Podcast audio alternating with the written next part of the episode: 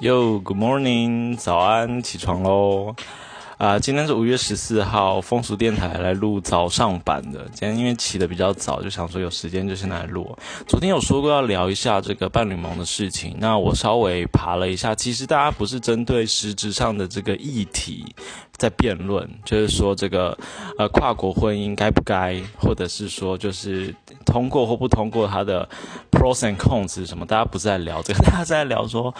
伴侣盟的这个，比如说公关的方式，或者是现在那个那篇文章贴出来了之后，底下的留言很多都被删掉，然后就是，然后又过去就是在一两年这这段期间，就是这个这呃。挺同跟反同很激烈的抗争的时候，好像伴侣盟还比较是偏向就是在批评执政党的情况，然后相对的火力没有那么强大的去批评国民党，然后这些呃过去伴侣盟的这个这些拥戴者就觉得非常的气愤，这样子就是大概的情况是这样。然后那篇文章是什么呢？其实就是呃有一个台湾的跟这个马来西亚的这个跨国的这个男同性恋的伴侣，然后在网络上分享。就是说，现在这个法案就算通过了，对他们来讲还是没有办法去使用的，因为就是，呃，如果国外伴侣在国外，然后那个国家是没有同婚合法的话，他就不能结合。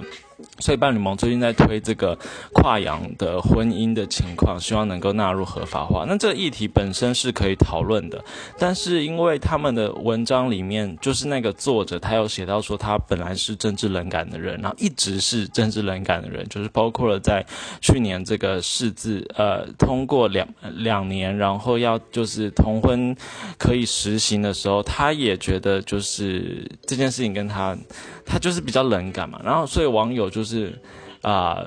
就说他这样的好像是呃搭便车的情况，然后搭完便车之后，现在好像又过来批评，就是这个运动的缺失，然后说没有保障到他们，就是这样的一个立场，是让大部分的网友就是非常的觉得气愤的这样子。那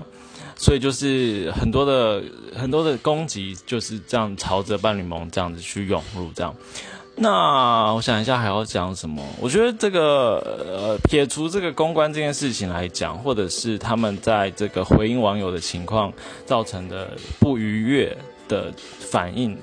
之外，我们之后可以就是好好的来谈论跨国同婚的情况，因为其实如果这个主题是别的单位来推的，比如说妇女薪资啦，或者是呃呃同家会啦等等的，也许大家对这个反弹就没有那么强烈这样子。所以这议题本身不应该因为这件事情的气氛而就是觉得说。我们就自己国家内的人结婚就好了，干嘛管到国外去？应该大家应该还是会比较理性的讨论这件事情吧？对。然后呃，伴侣盟的全称就是呃台湾伴侣权益推动联盟。然后他们其实，在十多年前的时候，就是同婚还在。还还还在就是不晓得茫茫大海里面哪个哪个地方还没有浮现的时候，他们其实那时候有推多元成家三法案，就是除了同性婚姻之外，还包括像是多人家属啦，然后伴侣制度这样。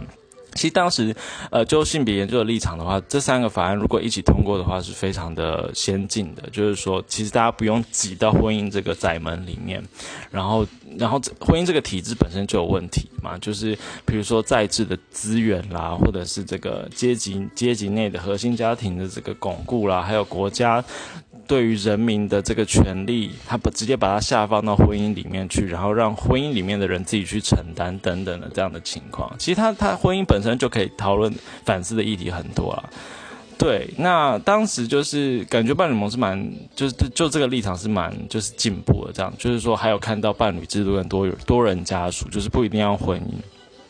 不过现在他们就是很很积极的在推这个跨国婚姻，会让我觉得说，哎，可是当时你们不是有有一点批判婚姻制度的感觉吗？那现在现在把火力都放在这个跨国婚姻上面的话，那如果说现在这个法律的制度还有相关的限制的话，那如果是先从比如说这个，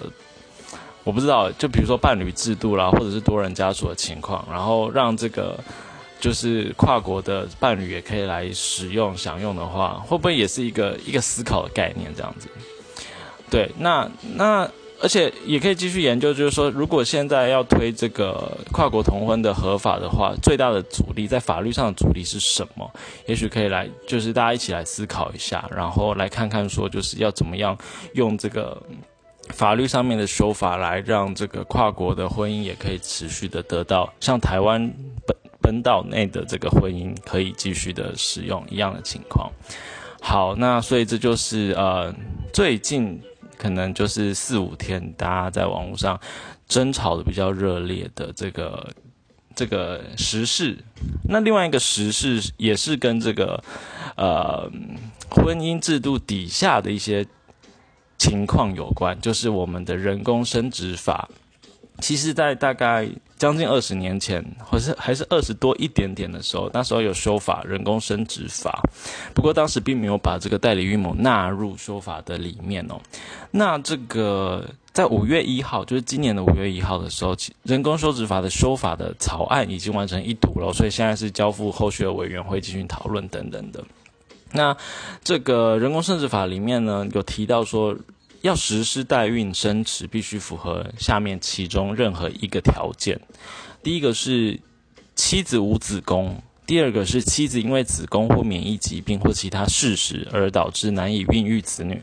第三个是妻因为怀孕或分娩有严重危及生命之余，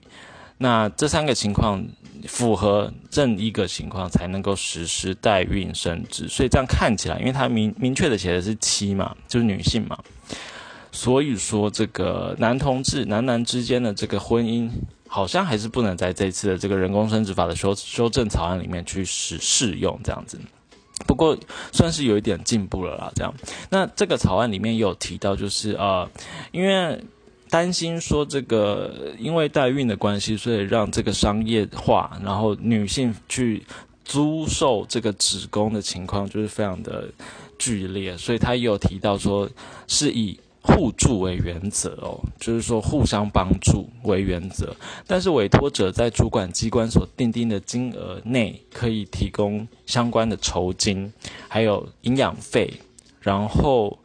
呃，代孕者所生的子女。依照血缘的原则，也是依法属于这个委托者。就是说，就算代孕者生出来的子女的话，也不是代孕者，除非是那个委托者在代孕的过程中，比如说死亡了，那他这个代孕者才可以有相关的这个法律程序去收养这个子女这样子。好，那所以说，他看起来主管机关是有定一个天花板，那所以说会尽量避免让这个代孕通过之后，这个商业的情况太过于这个。激烈这样子，那不过就这个议题，因为其实是蛮深的议题，然后也蛮也也蛮多专业面向的，所以今天晚上的这个公共电视的有话好说也会讨论代理孕母合法化的议题。他找了三个啊三个组织或者三个人物来谈，第一个是呃长期推动代孕解禁的陈昭姿哦。